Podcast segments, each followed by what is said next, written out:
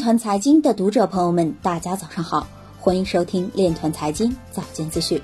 今天是二零一九年十二月二十九日，星期日，农历亥年腊月初四。首先，让我们聚焦今日财经。瑞士总统表示，Libra 已经失效，因为中央银行将不会接受一篮子货币来支撑它。Ripple 准备在明年年初宣布新的巴西银行合作伙伴关系。天津市委常委表示，要运用区块链等科技手段实现一网统管。山东横台县明年落户的高科技项目涵盖县域区块链等领域。有报告显示，开放银行应综合运用区块链等新一代数字技术，进而实现监管科技的升级。众安科技牵头制定的团标区块链对象传输协议发布，特雷德委委员会将为使用区块链技术的公司发布指南。明年，区块链等新技术将亮相广州市城市管理。徐宏伟表示，区块链可在根本上结束艺考定终身的教育评价格局。国盛证券宋佳吉表示，区块链五十指数为资本市场参与支持区块链行业发展提供了平台和工具。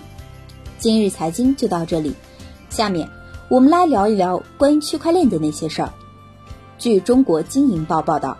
中国人民大学财政金融学院和平告诉记者，我国拟议中的法定数字货币方案拟采取去中心化的流通模式。去中心化的货币流通模式下，央行委托商业银行或支付机构代理个人的数字货币账户管理，个人之间的货币划转采用联盟区块链技术自动进行。商业银行或支付机构的主要职责是维护该系统的运行。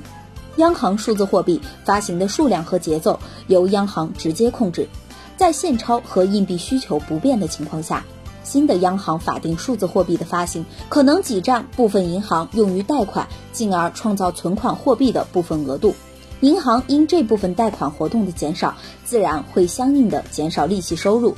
对于法定数字货币的持有主体而言，如以银行账户存款或储蓄换取。银行也相应的失去了储蓄利息。以上就是今天链团财经早间资讯的全部内容，感谢您的关注与支持，祝您生活愉快，我们明天再见。